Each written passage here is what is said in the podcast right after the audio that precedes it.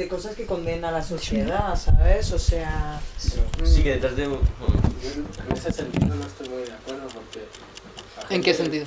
La En el gente de que flaca. es demasiado delgada también es asociada en algunos casos a que o es yonki o que está enfermo. Ya, Es que pero cuando que- se es demasiado delgado, o ¿no? demasiado gordo. Pero También entra sinceramente- mucho la genética, ¿no? Genéticamente cada persona cómo, cómo se desarrolla.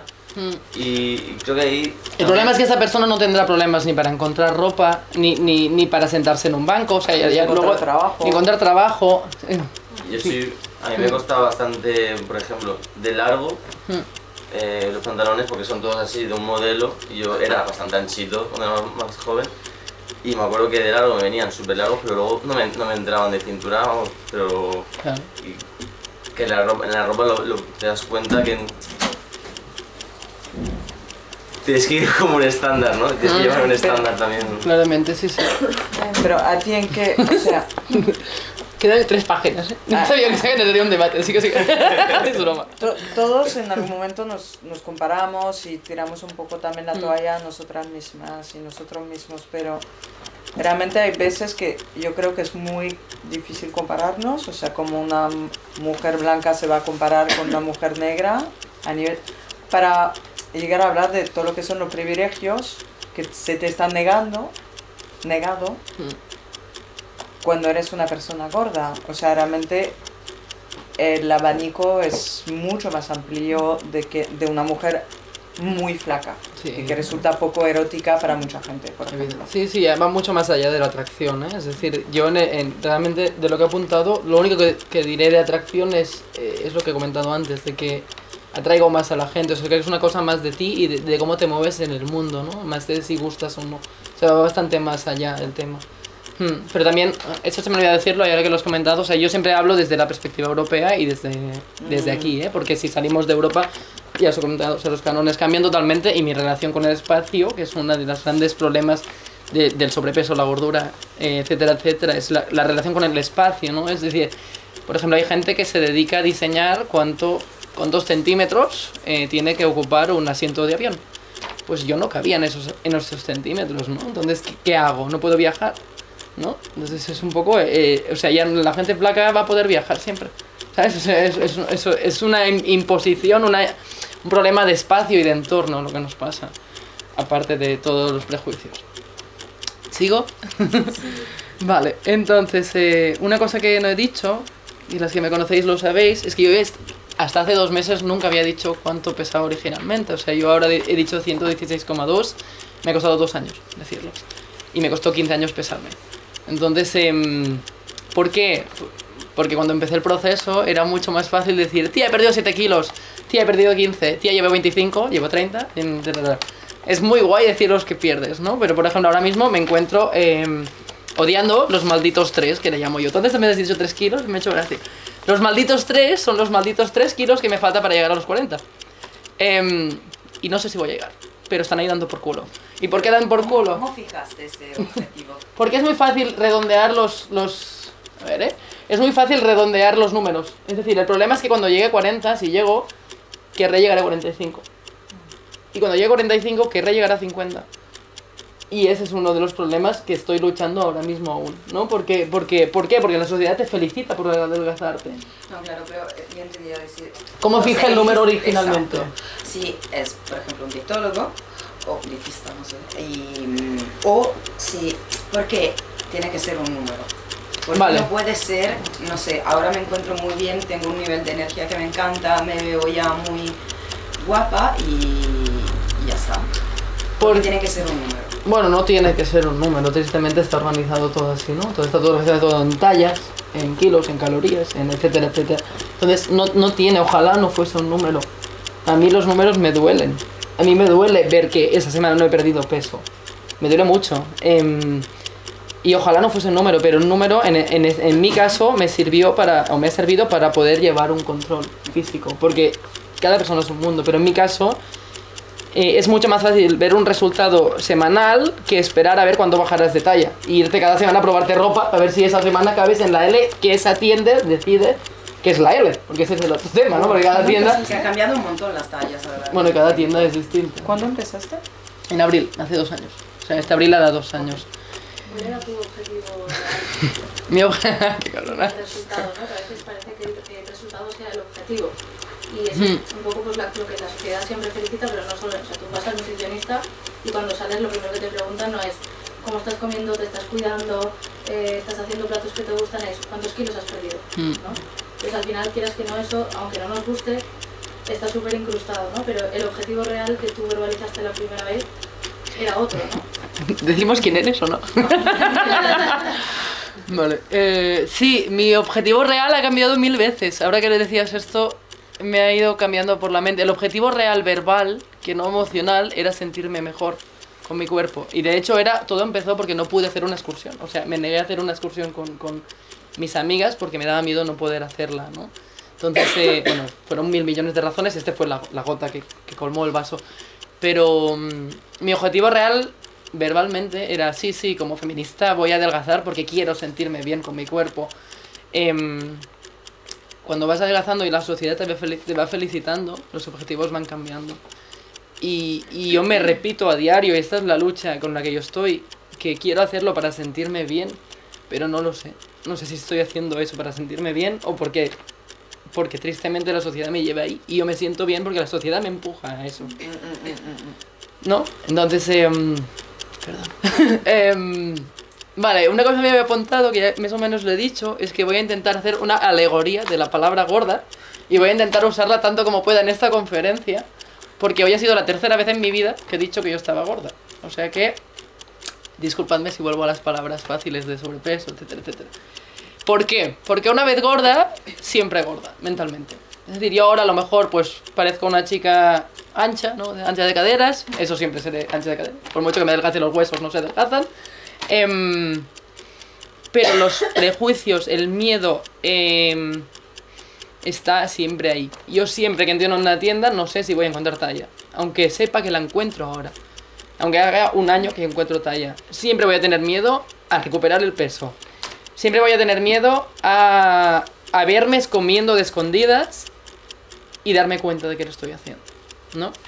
Entonces, em, en cierto modo he llegado a la conclusión de que la obesidad, estar gorda, el sobrepeso, eh, etcétera, etcétera, en, en mi caso es un trastorno alimenticio, aunque no se diga como, cual, como tal, que creo que es un tema que también la sociedad tendría que trabajar. Es decir, ¿por qué la anorexia está considerada un trastorno y la obesidad no? ¿Por qué ten- la persona con anorexia tiene herramientas para gestionar eso y las personas con obesidad no? Solo tienen un papel, ala, También no adelgázate. existe entre anorexia y bulimia. O sea, ¿Eh? es como si la sociedad viera anorexia al tope y luego bulimia y luego mm, otros trastornos como por ejemplo sobrepeso. Pero no se ve como un trastorno, se ve como algo que se arregla con un papel. El binge eating, sí, está ¿El qué? Mm, los ataques de hambre. A ver, que- pero eso es ansiedad, que es otro tema. Ya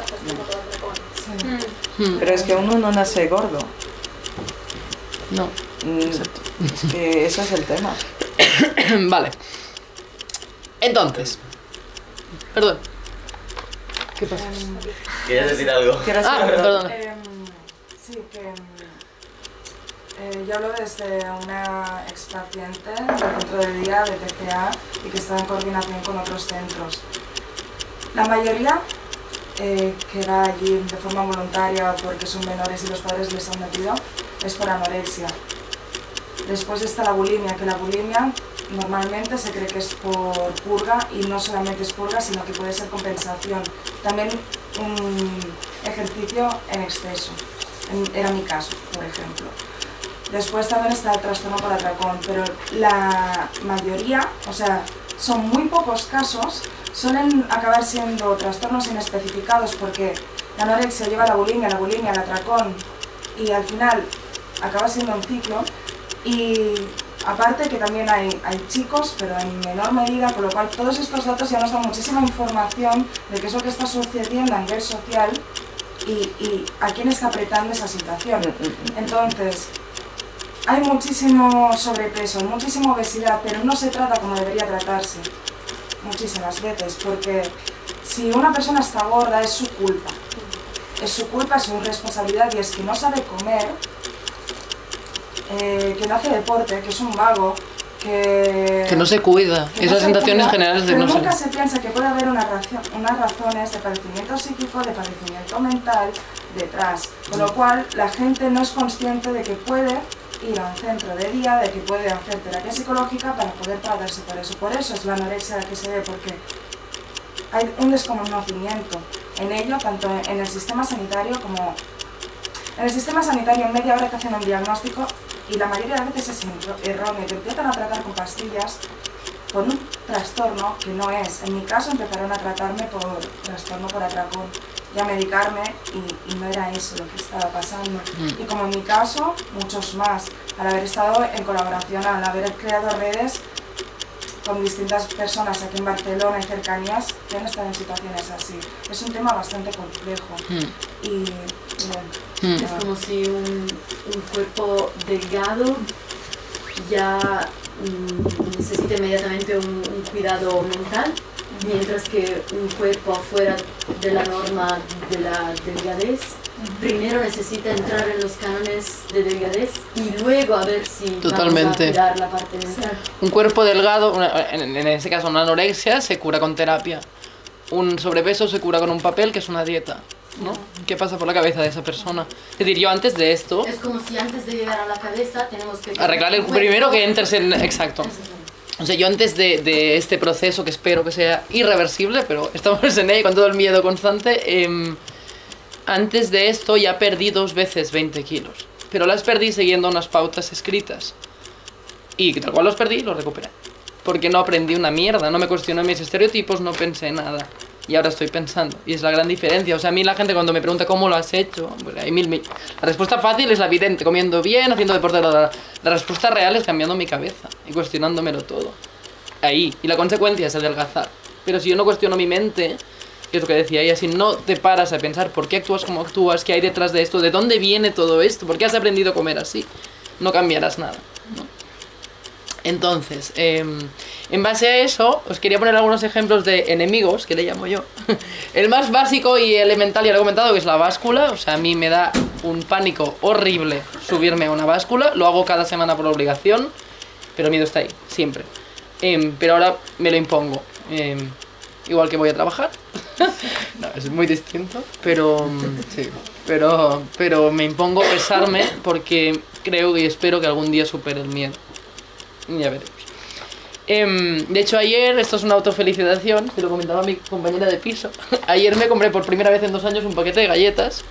Parece una chorrada, pero me compré un paquete de galletas, lo dejé en la cocina y le dije, por favor, vayamos a hablar de esto y de cómo lo gestiono. O sea, no, mm, voy a intentar, que para la gente que no ha vivido esto puede sonar muy, muy chorra, pero voy a intentar no comérmelo entero cuando lo abra. Sería un poco la frase, pero está ahí con luces, brilla en la cocina. Cuando entro brilla y lo miro y hago... y me da mucho miedo, pero ahí está. Entonces, eh, otro enemigo que comentaba antes es el entorno físico, el espacio físico. Eh, y un ejemplo que siempre acostumbro poner, yo voy siempre, pues siempre voy en moto.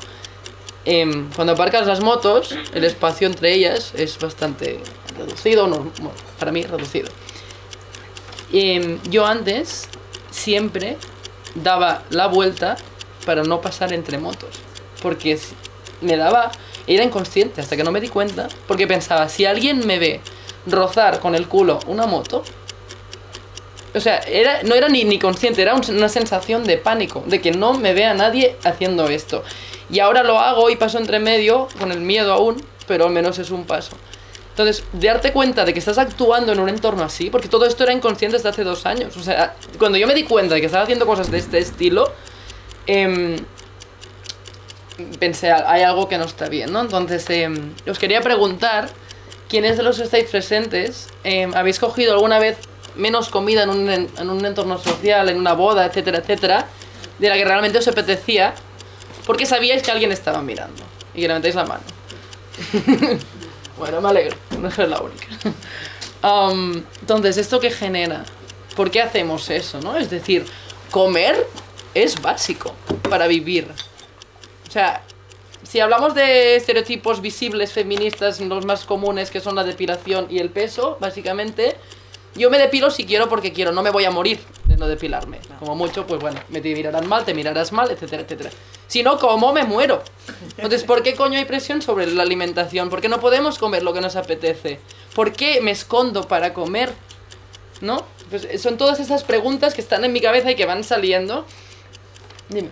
¿Has leído un libro que se llama El mito de la belleza? No. luego, luego lo apunto todo, vale. Hay unas cuantas cosas. ¿eh? Vale. Entonces, eh, otro entorno es las diferencias generacionales. Esto fue la última nota que apunté ayer porque de repente me acordé de los amigos de mis padres. Mis padres tienen 70 años, los amigos tienen 70 años, eh, y yo cuando voy al pueblo, que voy pasado mañana, vamos, em, llego, hombre Ares, qué guapa estás ahora, vaya cambi, etcétera, etcétera. Entonces, ¿qué hago yo con gente de 70 años? Pues sonrío. Sonrío y me callo la boca. Porque no me pondré a explicarle a un abuelo de 70 años em, que por culpa de su mierda de... Perdón, es que, me da, es que he sufrido mucho. Por culpa de su mierda de presión social, yo he estado dos años y toda mi vida comiendo escondidas. He estado dos años odiando mi cuerpo. Entonces em, sonrío y me pregunto si hablarán de mí a escondidas entre ellos. ¿Qué decían antes? ¿no? Si ahora me ven y dicen qué guapa estás. ¿Qué decían antes? Vaya tela, la hija de, su- la hija de Paco, que es mi padre. ¿Cómo está, no? Con lo maja que es, con lo inteligente que es. Que tiene un trabajo súper guay. ¿Por qué? ¿Por qué? ¿Por qué no se cuida? Vale. Entonces, otro ejemplo bastante claro son las tiendas de ropa, que os decía antes, pero no por tallas, que es lo básico esencial, sino porque la primera vez que yo, después de perder 20 kilos, me caía todos los pantalones, dije, bueno, voy a seguir perdiendo peso, pero algún día tendré que comprarme ropa. Me fui al, al Uniqlo, dije, mira, voy a tirar de capitalismo, voy a, darme, voy a comprarme la ropa que quiero, voy a intentar comprarme la ropa que quiero por primera vez en 10 años, supongo. Porque antes compraba la ropa que puedo comprar, no que quiero, sino ropa en que quepo, y no la ropa que quiero comprar. Entonces, ¿qué pasó? Que me gasté mil euros. Me gasté mil euros en ropa, la única vez y nunca más lo voy a hacer. ¿Por qué? Porque empecé, guau, me queda súper bien, me queda súper bien, me queda súper bien, me queda súper bien, me queda súper bien. Todo me va bien. Fui a pagar 950 euros y yo, a la mierda, y los pagué. Tenía ahorros en esa época. Pero, ¿por qué pasó eso? Porque cuando me di cuenta de que de lo que estaba pasando, llegué a mi casa y dije, ¿en serio? O sea, ¿cuándo te vas a poner esta camisa? Pues no sé si me- ni si me la he puesto aún, pero ¿Y Wallapop? debería, debería venderla. Otro tema es el, el color, es decir, yo al adelgazarme he empezado a ponerme ropa de color. Em, ¿Por qué? Porque antes el, negro mola, el negro me queda súper bien. el negro- No, el negro Ahora, socialmente... en las tiendas para gente que tiene sobrepeso. No hay colores. Solamente colores gris, verde oscuro, marrón, negro y ya está. Hay que decir una cosa muy interesante de las tiendas de la gente que tiene sobrepeso. ¿Tú has visto alguna tienda de gente que le falta peso?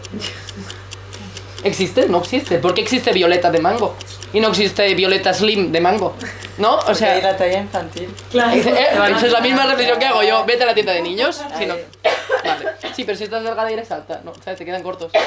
Yo, yo estoy cogiendo ropa de niñas a los 14, creo. ¿Ves? O sea, eso- Debería. Entonces, ¿qué pasó? Pues, ¿qué pasa con el negro? Que el negro socialmente adelgaza. Todo el mundo sabe que el, neg- el negra prima, frase en catalán muy común, supongo en castellano también se dice. Pues está muy guay vestirse de negro y mirarte al espejo y no verte las losas, habiendo- hablando claro. Entonces, la otra cosa que os quiero enseñar es la única foto que voy a enseñar, porque me han pedido que mejor no vídeos y tal, eh, que es esta silla. A mí aquí no me cabía el culo, ¿vale? Em, mi, mi, mi... ¿Cómo se llama esto? Mi nalga salía por aquí. Esto me quedaba aquí. Entonces, ¿cuántas... Digo, sé, estamos a diciembre, de aquí fin de año, ¿en cuántas sillas de estas os sentaréis? Que están en todos los bares. Aprox. ¿Cuántas? ¿10? ¿15? Sí. de aquí fin de año que hay cenas. na, na, na, na. Vale, pues yo cada vez que me sentaba en esta silla tenía que sentarme así para que me apretara lo mínimo posible.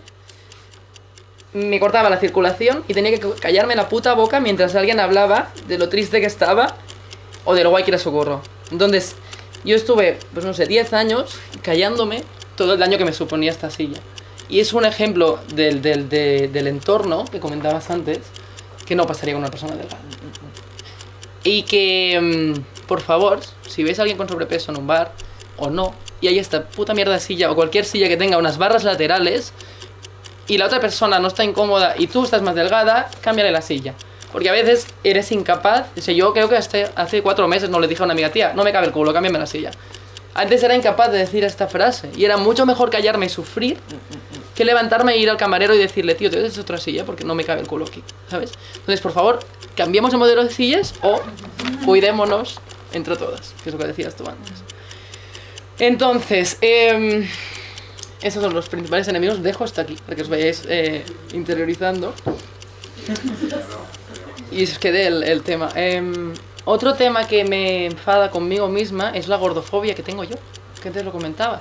¿Cómo puede ser que yo, que he sufrido gordofobia toda mi vida, la tenga conmigo misma aún, pero con los demás? Efecto espejo.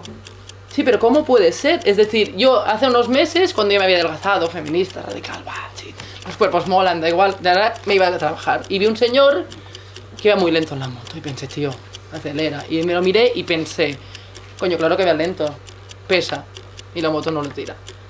Y me di cuenta y dije, ¿qué estás diciendo? Si tú pesabas lo mismo que este señor hace do- un año. O sea, ¿qué estás diciendo, no? Entonces, em, esto y el ejemplo que he dado antes de la cita son cosas que me pasan ahora, pero por primera vez en la vida soy consciente de que me pasan. Y ser consciente, igual que una persona cuando dice que es alcohólica, puede trabajar el problema. En mi caso, ser consciente de que tengo gordofobia me permite intentar reducirla, porque no dejar de sentirla porque está ahí.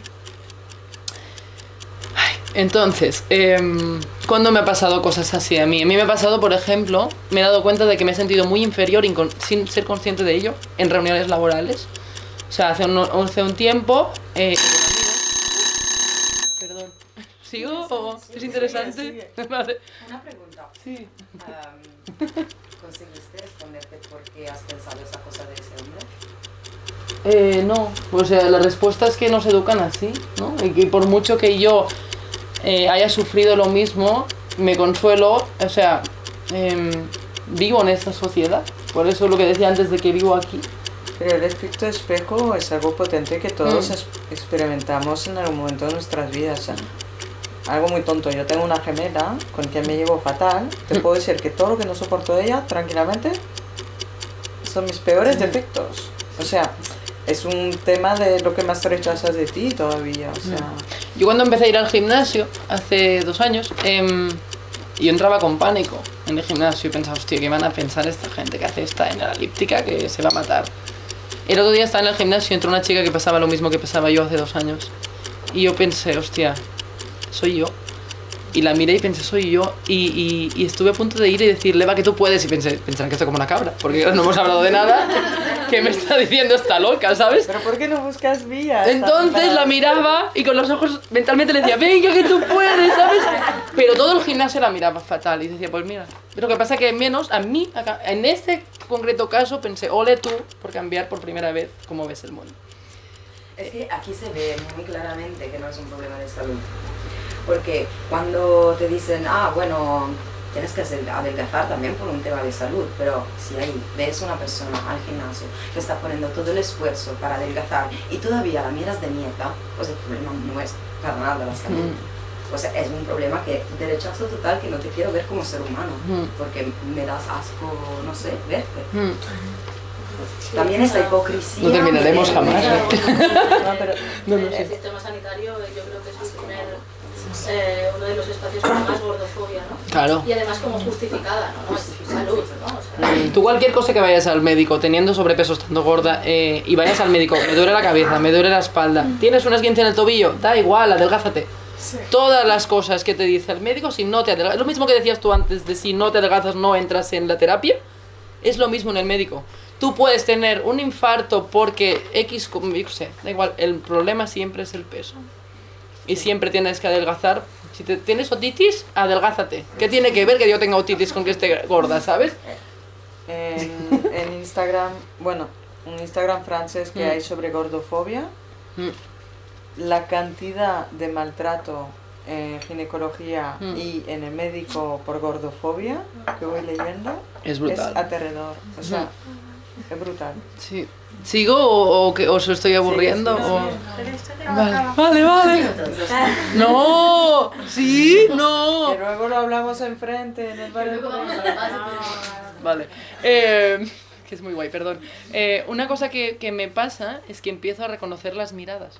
de las personas que han estado en situaciones parecidas a mí. O sea, yo siempre he sido muy empática desde que tengo memoria em, y ahora empiezo a reconocer las miradas de las otras personas y veo el dolor.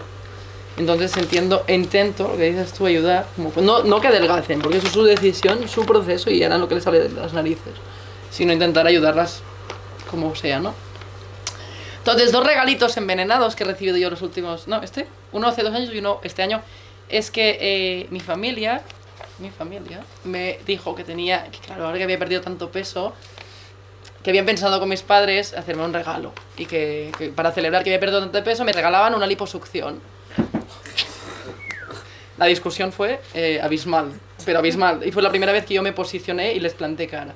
El otro regalo envenenado que eso me dolió más fue mi hermana, que es una relación un poco más sana que con mis padres, que me dijo em, que cuando yo estuviera preparada y, quisiera, me acompañaba, porque sabía que dolía, a una reducción de estómago. Una reducción de estómago em, comporta em, diarrea y vómitos casi permanentes de por vida, aunque, aunque estés sano. Entonces, em, que, la, que, la solución sea adelgázate en vez de pensar qué pasa por tu cabeza, por qué has llegado aquí, ¿no? O sea, en mi caso, no os lo he contado y os lo cuento en el bar si queréis, he llegado aquí por culpa de que mi padre tiene una relación de mierda con la comida. Entonces, es- este problema no se ha hablado y a mí me educaron mal. Entonces, eh, la solución no es arreglemos el problema, sino no, hace una liposucción, una reducción de estómago que es una intervención quirúrgica. Entonces, eh, ¿por qué no nos preguntamos cómo acaba una persona así? Que es un poco el de esto. Vale, y ya está, mira, es el cierre. Entonces, el cierre, como ironía de todo, es que mm, la charla se llama Más adelgazado que guapa estás. Y, el tema es que yo cuando aún voy al pueblo y veo gente que hace dos años o tres que no me ve, em, siempre pienso que pensarán de lo guapa que estoy. Em, y me acerco y pienso, pobre de ellos que me digan lo guapa que estoy y lo delgada que estoy. Y pobre de ellos que no me digan lo delgada que estoy y lo guapa que estoy. Y ya está. Y aquí termina.